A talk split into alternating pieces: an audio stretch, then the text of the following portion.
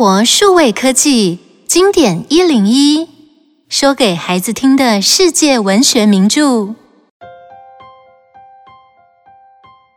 书名《错中错》，错中错又翻译成错误的喜剧，是莎士比亚最短的一部作品，也是最能令人发笑、最适合搬上舞台的一部喜剧。让我们一起听故事吧。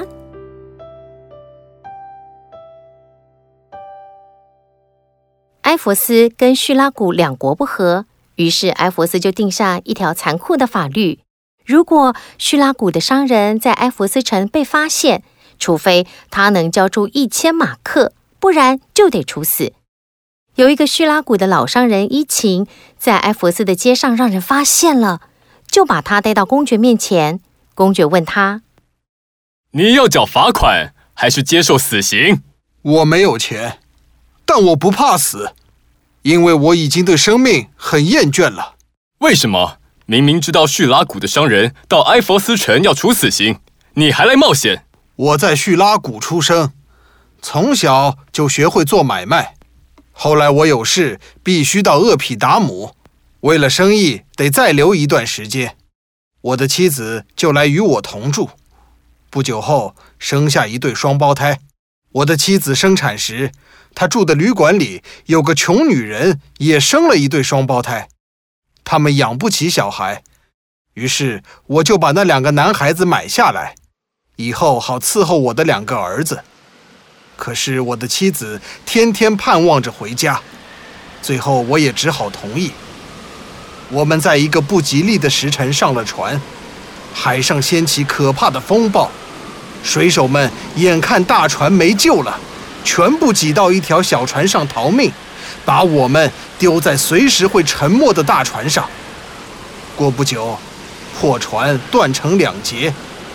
他和那两个孩子跟我分开了，从此我失去妻子和孩子们的消息。留在我身边的小儿子，到了十八岁的时候，问起他的妈妈和哥哥，时常央求我让他带着仆人出去找他们。最后，我勉强同意了，却连他也一起失去。自从小儿子离开我，已经七年了。我到处找他，走遍了各地，结果在埃弗斯这里上了岸。要是我能够知道我的妻子和孩子都安然无恙，那么即使死了，也会感到快乐的。公爵很同情这个不幸的父亲，如果不是怕违背法律的话，他会毫不犹豫地放掉他。他给伊勤一天的期限，去找到一笔钱来交罚款。这对伊勤没有多大的帮助，因为他在这里一个熟人也没有。没想到，这时他的两个儿子可都在埃弗斯城里呢。伊勤的两个儿子不但身材相貌完全一样，名字也一样，两个人都叫安提弗，两个仆人也都叫德洛米。伊勤的小儿子带着他的仆人德洛米跟伊勤同一天到埃弗斯，他既然也是叙拉古的商人。就跟他父亲的处境一样危险，幸亏他碰上一个朋友，好意提醒。安提弗，有个从叙拉古来的老商人遇到了危险，我劝你还是冒充厄皮达姆的商人吧。好吧，也只能这样了。那个商人真可怜啊，我真为他难过。小安提弗绝没想到，那个老商人就是他的父亲。伊琴的大儿子安提弗是个富翁。大安提弗，他的母亲和大德洛米被救上岸后，两个孩子就被卖给一个大将军。这位将军是埃弗斯公爵的叔叔。埃弗斯公爵很喜欢大安提弗，任命他当军官。他在战场上立了功，还救了公爵的性命。当时大安提夫的年纪还很小，完全记不得父母亲的容貌。安提夫，我决定把埃弗斯富有人家的姑娘德里安娜嫁给你。作为奖赏，谢谢公爵。现在大安提夫跟德里安娜住在埃弗斯，大德洛米也仍然服侍着他。叙拉古的小安提弗叫仆人小德洛米先到客栈去，他想一个人在城里逛逛，看看当地的风土人情。小德洛米是个很风趣的小伙子，每逢小安提弗感到苦闷的时候，他就用有趣的俏皮话帮他解闷，因此他们两人的相处比其他主仆要融洽随和。小安提弗想到母亲和哥哥仍然没有一点消息，伤心地自言自语：“我像海洋里的一滴水，去寻找另外一滴水，却在茫茫大海里吃掉了自己。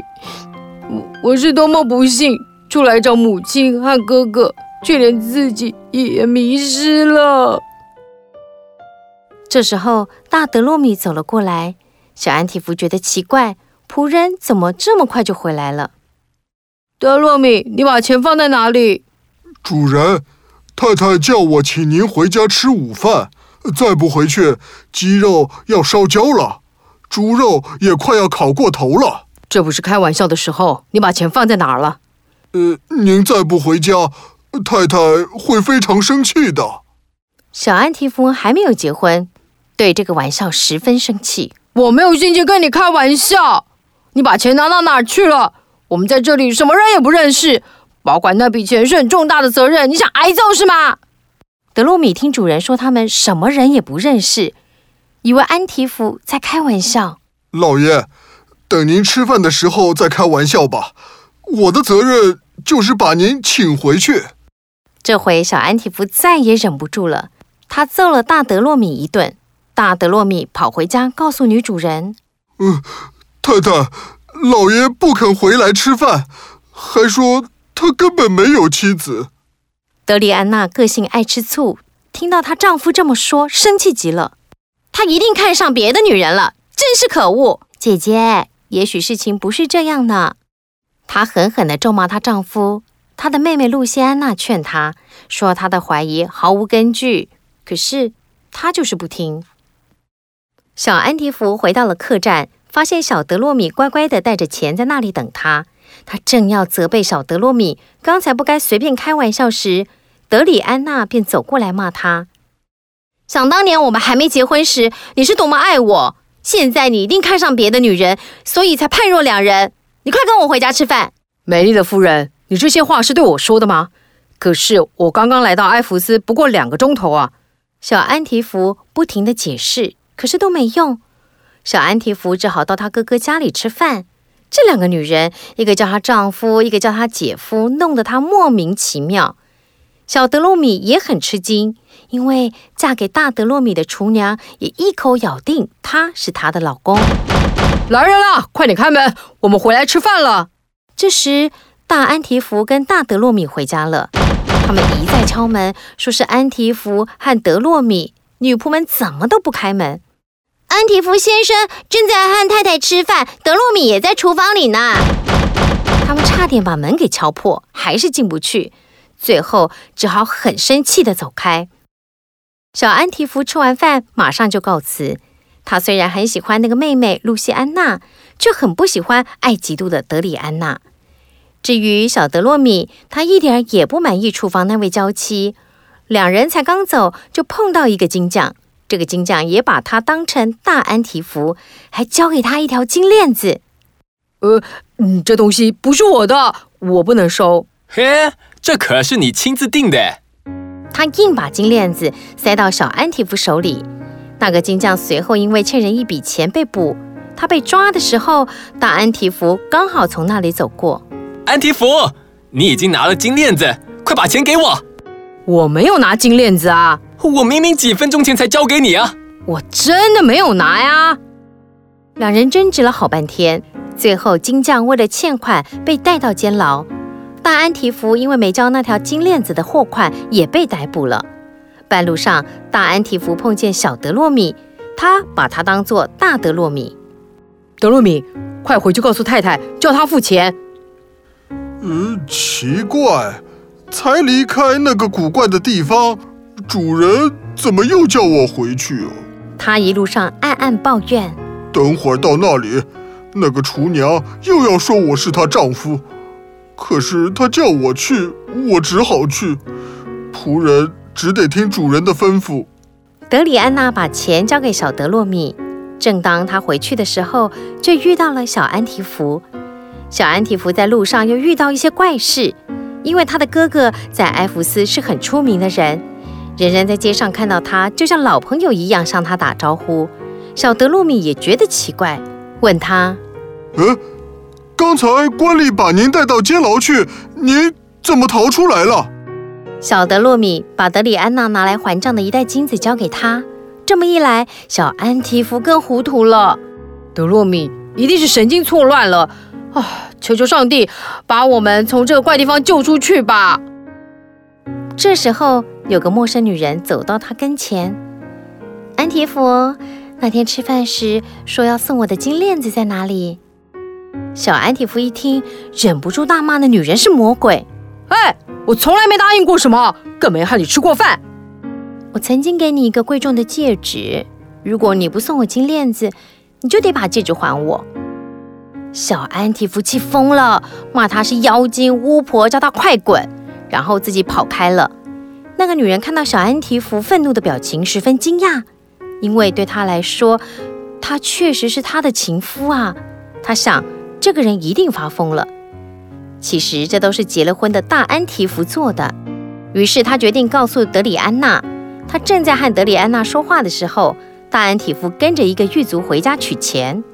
我老早把钱交给德洛米了。德里安娜听到丈夫责备她不该把她关在外头，他就相信他是真的疯了。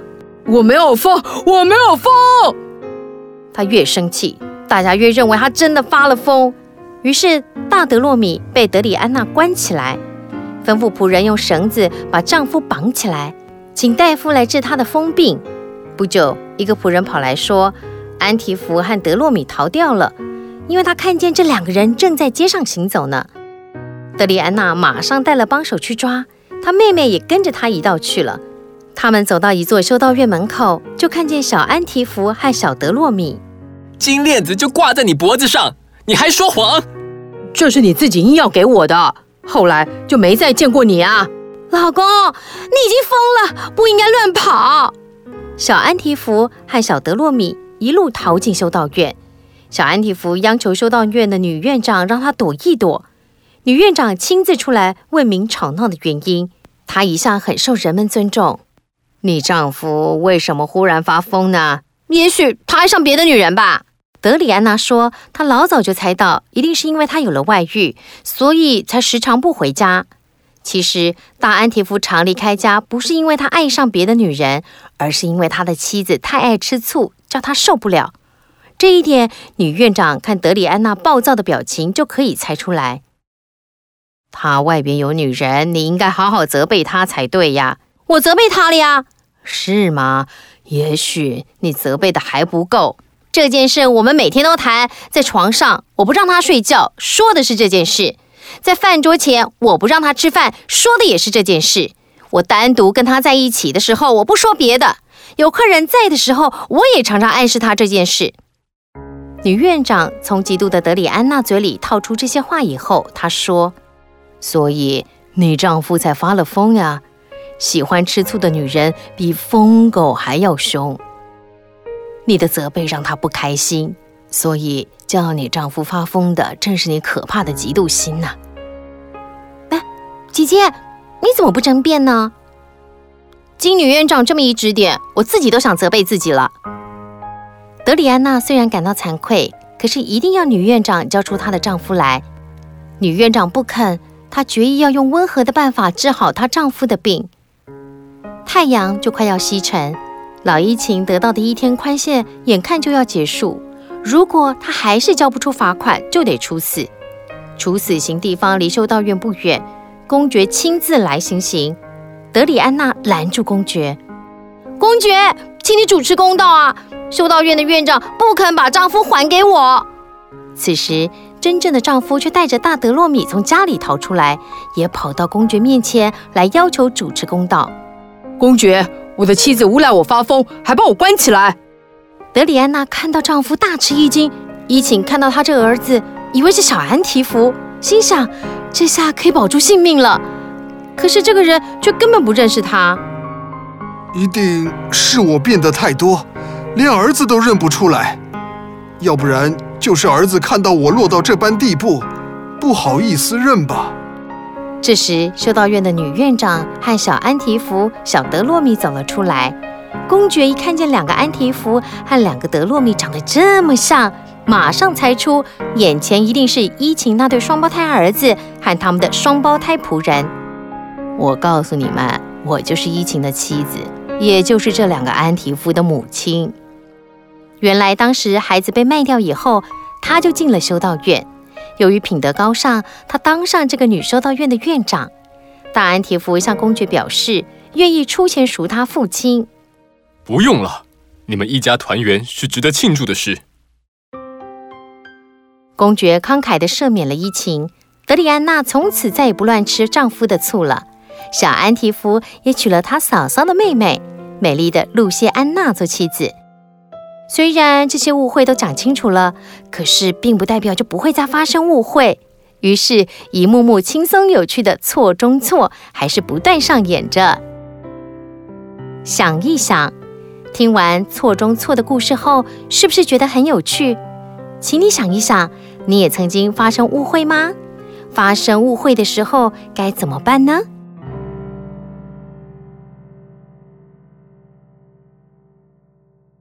以上内容由有声书的专家生活数位科技提供。